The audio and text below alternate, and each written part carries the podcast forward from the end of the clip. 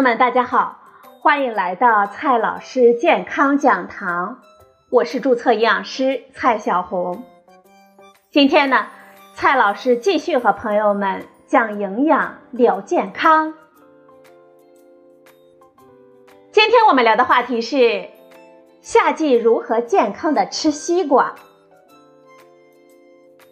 这夏天来了，谁家不吃个西瓜呢？但是啊。一个西瓜那么大，对于人口不多的家庭来说，这一次哪能吃得完呢？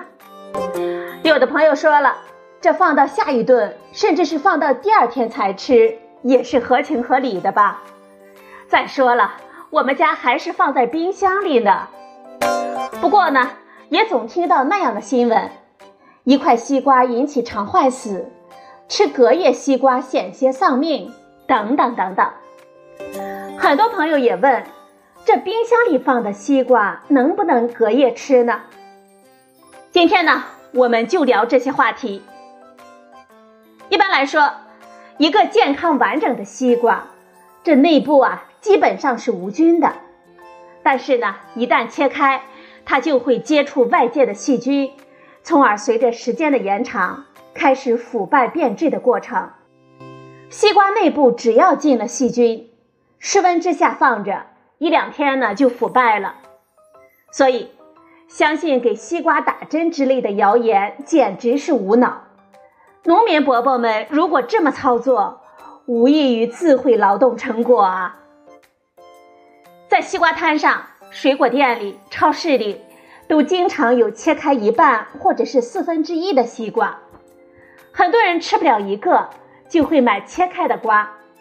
一旦切开，西瓜切口表面上就会沾染细菌，然后呢，细菌从外向里逐渐繁衍进攻。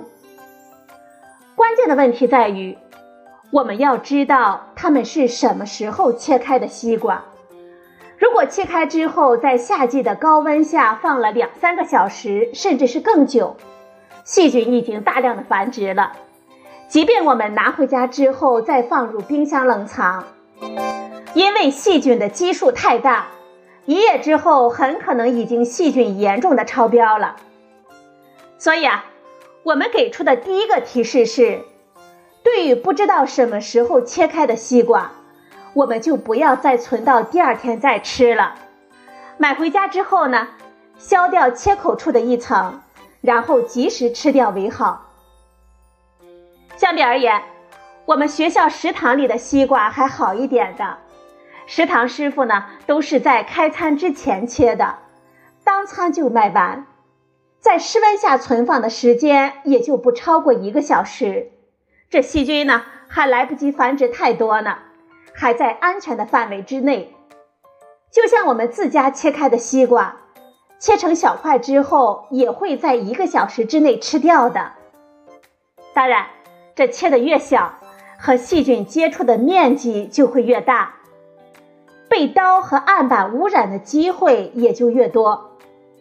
超市里那些切成丁、切成块的水果，就更加令人担心了。所以呢，接下来是我们给出的第二个提示。一般来说，切小块的水果如果不放在冷藏柜里，最好不要购买。即便放进冷柜，胃肠功能比较弱的人也最好不要冒险。那么。如果我们确实想吃西瓜，但是呢又吃不了那么多，我们应该怎么办呢？如果我们亲眼看到超市或者是水果店的工作人员切开了半个瓜，我们可以趁着新鲜买走，或者呢要求切四分之一个西瓜，自己买回去，然后啊赶紧和家人一起把它吃掉。如果没有刚切的瓜，又很想买半个瓜，怎么办呢？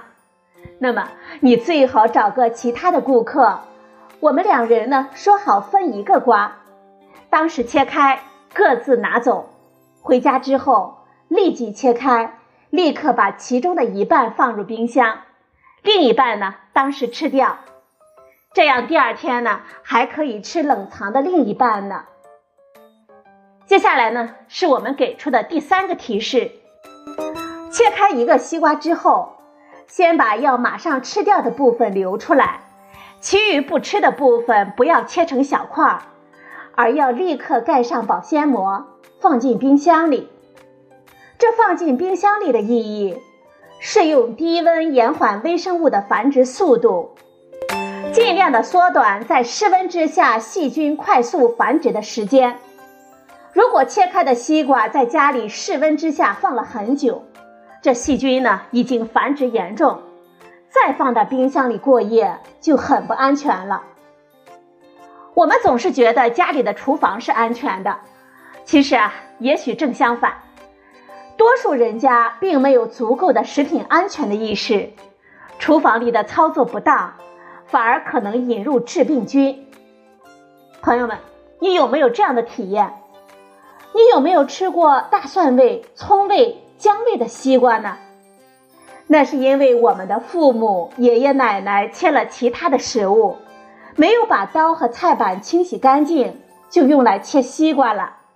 甚至切肉的菜板也用来切西瓜，这些操作呢，都是极度不安全的操作。所以啊，我们给出了第四个安全提示。切西瓜的刀和案板尽量保持干净，绝对不能和切生肉的菜板、菜刀混用。切生蔬菜之后，我们也要把刀和菜板洗净消毒再切西瓜，最好直接用专门切水果的刀和案板。毕竟蔬菜呢是要经过加热烹调之后再吃的，而西瓜呢是我们直接入口的。这卫生要求呢是更高的。鉴于西瓜外皮也是被污染的，所以呢，我们在吃西瓜之前要把西瓜整体的洗干净，包括西瓜的外皮部分，再用干净的刀和菜板切开来吃。西瓜切开之后，我们需要马上把第二餐再吃的一部分放入冰箱冷藏。问题来了。那要不要盖上保鲜膜呢？答案是需要的。所以呢，接下来是我们的第五个安全提示：冰箱冷藏一定要生熟分开。切开的西瓜用保鲜膜覆盖，放在上层，或者专门用来储藏水果的保鲜抽屉当中。冰箱呢不是保险箱，特别是冰箱管理不当的时候。交叉污染各种微生物的风险就非常的大，我们绝不能让西瓜直接和生蔬菜、生豆腐挤在一起，更不能让它接触到生肉、生鱼、生海鲜等等。盖上干净的保鲜膜，并不能防止细菌的繁殖，但是呢，也不会大幅度增加微生物的繁殖速度。它主要的意义就是。避免和冰箱里的其他食物发生交叉污染。总之，西瓜本身是无罪的，吃剩的西瓜之所以会让我们生病，完全是因为切开之后污染了微生物。所以呢，储藏的时候我们要尽量的减少污染的可能性。即便微生物没有超标，在冰箱里冷藏的西瓜。对我们的肠胃也是有一定冷刺激的。西瓜当中富含果糖，它在低温之下呢，甜度增加，所以很多朋友呢都喜欢把西瓜冰了吃，显得更加的甜一些。